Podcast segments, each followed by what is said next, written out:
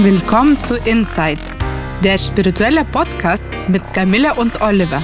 Spirituelle Themen einfach erklärt.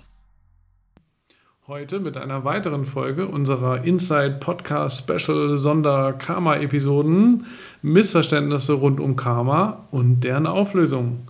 Teil 3 Warum Karma kein negativer indischer Glaubenssatz ist und wo Karma in anderen spirituellen Kulturen genauso vorkommt.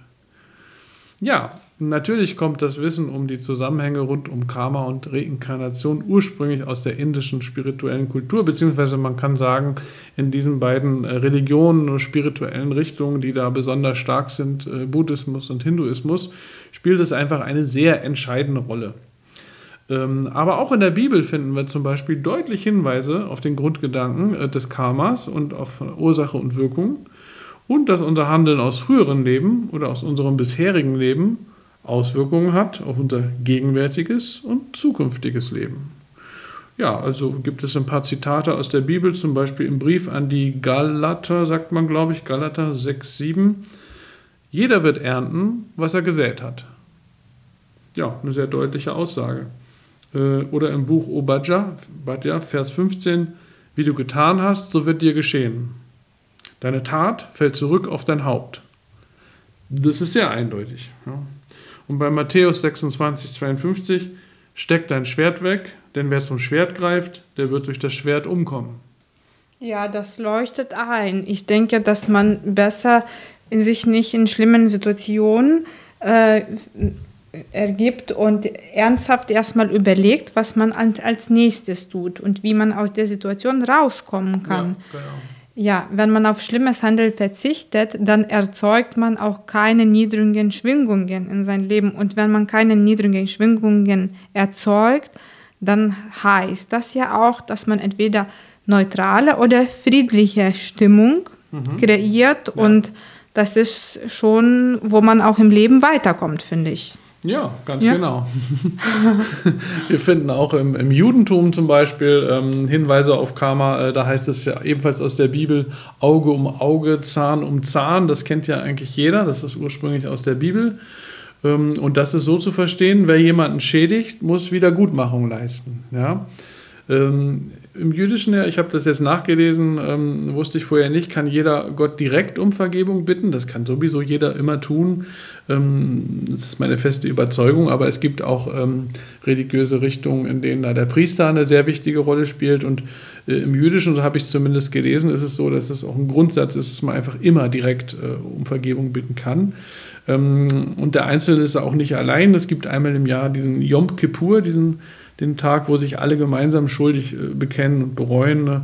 Es gibt offenbar auch Juden, die an die Wiedergeburt glauben, habe ich äh, gelesen. Also die glauben, dass die Seele so viele Erfahrungen sammeln muss, um weise zu werden, dass das in einem einzigen Leben gar nicht möglich ist. Und so könne dann Gott manche Seelen auf deren eigenen Wunsch hin wieder auf die Erde zurückschicken.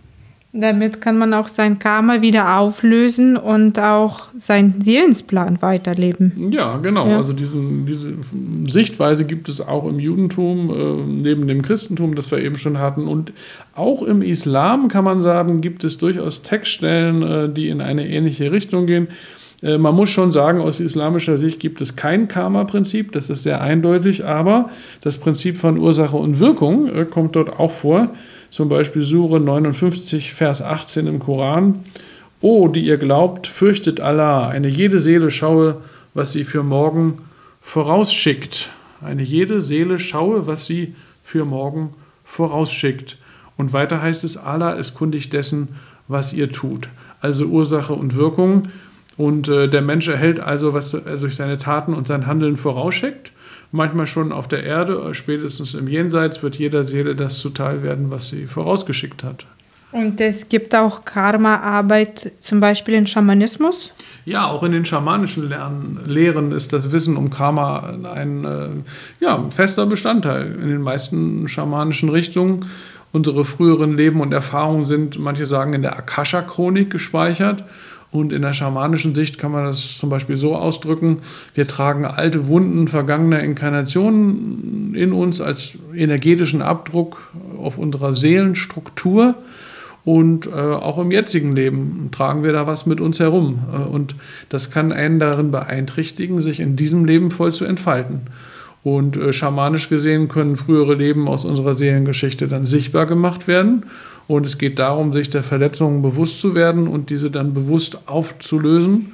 Ja, dass dann alte Wunden in neue Quellen der Kraft umgewandelt werden können. Ja, das ist eigentlich eine schöne Herangehensweise, ne? Mhm. Schöner Abschlusssatz, sehr kraftvoll. Ja, und so sind wir schon am Ende dieser dritten Folge angekommen. Wir freuen uns, wenn ihr nächstes Mal wieder dabei seid. In der Zwischenzeit sind wir auch auf Facebook und Instagram. Und wer mehr wissen möchte über Spiritualität Reiki und Soundtherapie, schaut auf www.soundandreiki.de oder www.einfachnurreiki.de.